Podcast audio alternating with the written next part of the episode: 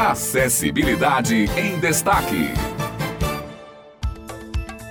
Olá, bom dia para você que acompanha a Rádio Tabajara. Bom dia a todos do Jornal Estadual. Estamos começando mais um Acessibilidade em Destaque, o nosso encontro semanal com a inclusão social. E aqui hoje comigo, Simone Elis. Bom dia, Simone, tudo bem? Bom dia, bom dia, ouvintes da Tabajara. Hoje nós vamos falar sobre acessibilidade em exposições artísticas. Otto de Souza vai trazer agora uma reportagem sobre o tema trabalhando os aspectos cognitivos, emocionais e sensitivos do indivíduo, uma exposição artística não apenas transmite informação, mas também contribui para um desenvolvimento holístico de seus visitantes. Em sua maioria, as exposições buscam informar e construir conhecimento de forma didática, despertando interesse por novas experiências na temática abordada. No entanto, observa-se que nossa realidade cultural ainda está a longos passos de proporcionar uma experiência artística acessível às pessoas com deficiência. Ana do Vale, artista com múltipla deficiência, fala sobre as barreiras enfrentadas para usufruir dos espaços artísticos na cidade.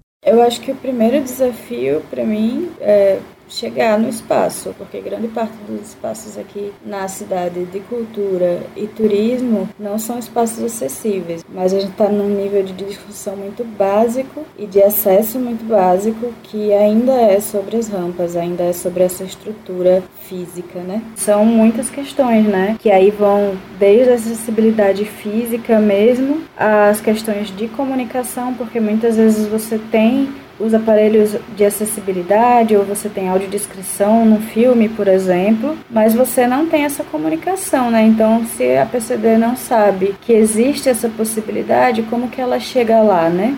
A Lei Brasileira de Inclusão aborda os elementos necessários para que a arte e cultura estejam acessíveis, mas o que se observa não é a falta de fiscalização ou de tecnologia capaz de atender às demandas de acessibilidade às pessoas com deficiência, e sim a falta de interesse em investir capital nisso. Ana do Vale também relata sobre as dificuldades como profissional de investir em acessibilidade ao realizar exposições artísticas agora minha exposição, está sendo bem difícil de encontrar os recursos também para fazer o que eu pensei, né? Porque existe uma limitação muito grande do que é possível realizar com os materiais e com os profissionais que a gente tem aqui também.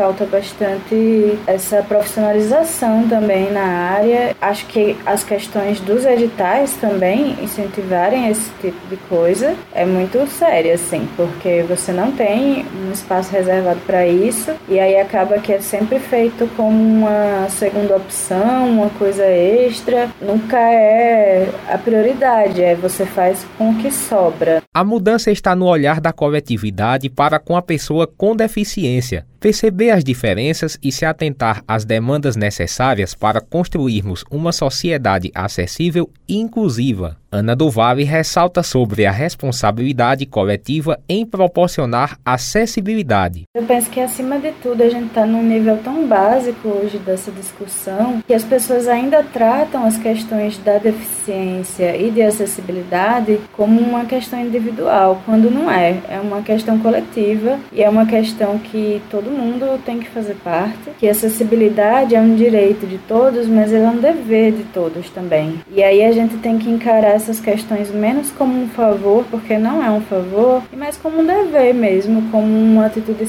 minimamente cidadã, sabe? Entender que todo mundo é responsável também. E para que possamos refletir melhor sobre as questões de inclusão e acessibilidade artístico-cultural, apresentamos alguns depoimentos de pessoas com deficiência contando suas experiências ao frequentar exposições artísticas. Olá pessoal, eu sou Jadson Gomes, psicólogo clínico social pessoa com deficiência múltiplas, visual, física e motora. Eu fui no Brenan, que é um dos principais museus do mundo. Fui com familiares.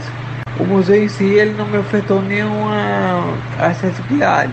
A acessibilidade tática e tampouco a acessibilidade na oportunidade da descrição das peças. Coube isso a meus familiares.